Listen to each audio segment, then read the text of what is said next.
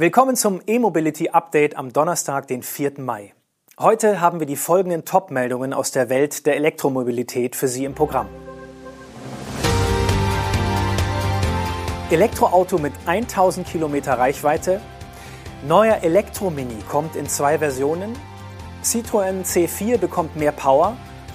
Fisker setzt auf Wechselakkus und Clever Shuttle meldet Insolvenz. Nachdem National Electric Vehicle Sweden fast alle Mitarbeiter entlassen musste, hat das Unternehmen nun ein E-Auto-Projekt enthüllt, an dem die Ingenieure lange gearbeitet haben. Bei der Firma handelt es sich um die schwedische Elektroautotochter des chinesischen Mutterkonzerns Evergrande. Der lange Name wird umgangssprachlich mit den Buchstaben NEVS abgekürzt. Und so hört auch besagtes Elektroauto auf den Namen NEVS Emily GT. Es handelt sich dabei um eine sportliche Elektrolimousine mit vier jeweils 90 Kilowatt starken Radmotoren. Diese werden von einem 175 Kilowattstunden großen Akku mit Strom versorgt. Dieser üppig dimensionierte Akku soll mehr als 1000 Kilometer Reichweite schaffen. NEVS hofft nun, die Produktion des Stromers trotz der drohenden Insolvenz noch realisieren zu können. Von dem Fahrzeug existiert nämlich bereits ein fahrender Prototyp, der auf Fotos zu sehen ist.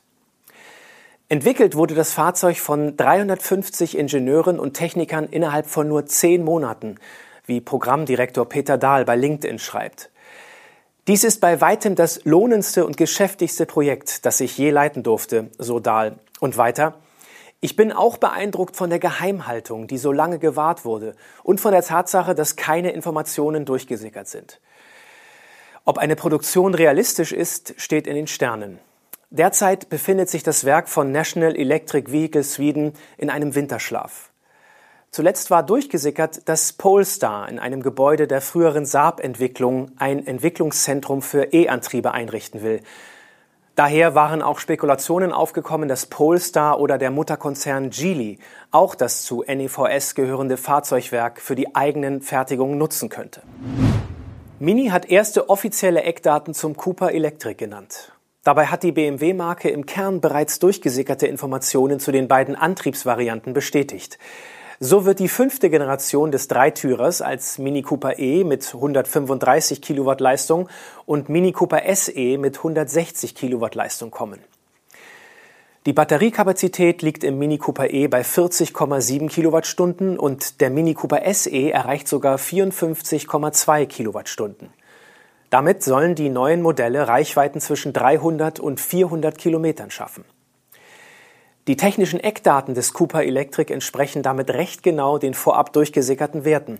Aber nähere Details zu den Akkus, über den Energieinhalt und die prognostizierte Reichweite hinaus werden von BMW noch nicht genannt.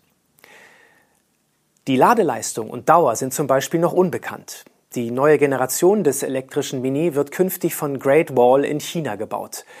Unter der Marke Aura bietet Great Wall mit dem Funky Cat bereits einen vergleichbaren Kleinwagen im Retro-Look an, den es ebenfalls mit zwei Batterieoptionen für jeweils rund 300 und 400 Kilometer Reichweite gibt. Citroën verpasst seinen Elektromodellen EC4 und EC4X einen neuen Motor und eine größere Batterie. Zuvor waren die Modelle nur mit 100 Kilowatt Leistung und einem 50 Kilowattstunden Akku ausgestattet. Nun wird es die Stromer mit 115 Kilowatt Leistung und einer 54 Kilowattstunden großen Batterie geben. Zunächst wird der neue Antrieb aber nur für die Variante Shine erhältlich sein. Die Reichweite erhöht sich laut dem französischen Hersteller um 17 Prozent, also von 360 auf 420 Kilometern nach WTLP. Verbesserungen bei der Effizienz sollen den durchschnittlichen Energieverbrauch gleichzeitig auf 12 Kilowattstunden pro 100 Kilometer senken. An den Ladezeiten ändert sich dagegen nichts. Auch bei Modellen mit der größeren Batterie soll der Akku mit 100 Kilowatt von 20 auf 80 Prozent in 30 Minuten geladen werden können. Der Citroën-Mutterkonzern Stellantis betont in seiner Pressemitteilung, dass es die einzige Mainstream-Marke sei, die zwei Elektrofahrzeuge im C-Segment anbietet.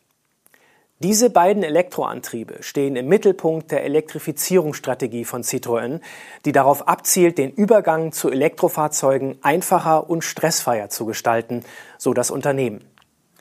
Angaben zu den Preisen der überarbeiteten Modelle macht Stellantis aber nicht.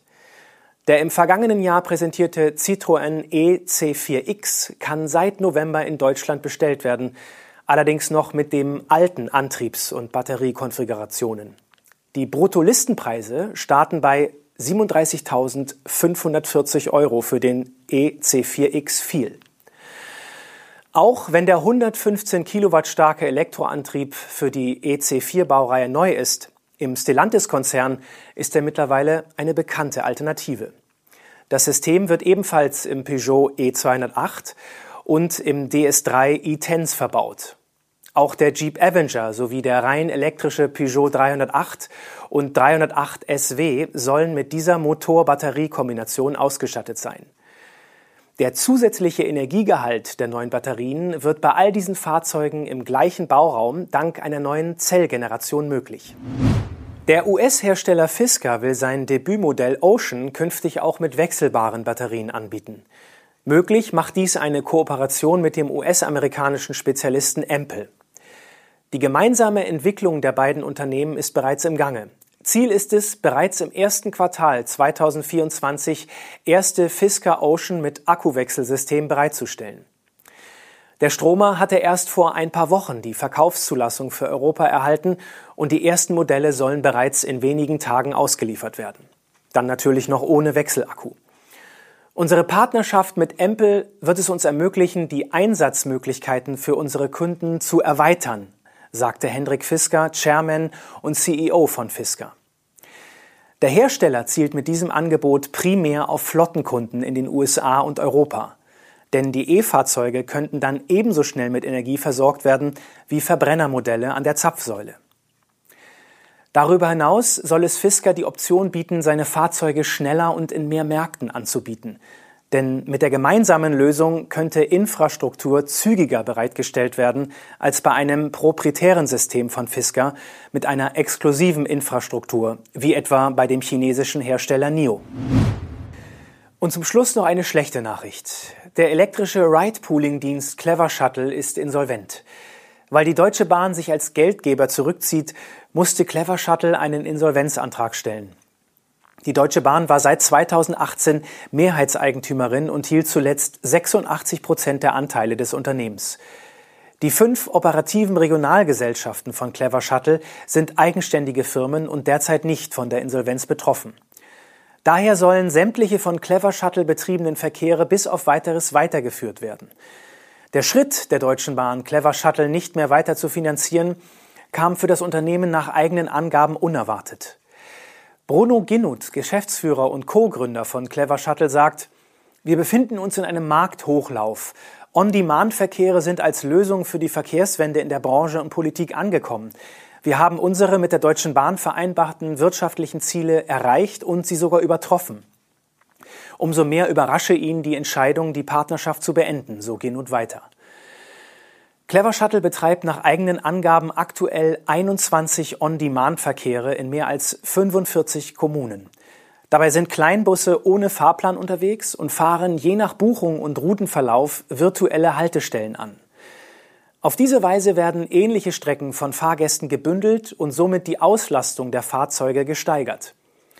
In der Regel wird das Geschäftsmodell von Clever Shuttle in Kooperation mit Anbindungen mit den örtlichen ÖPNV-Betreibern realisiert.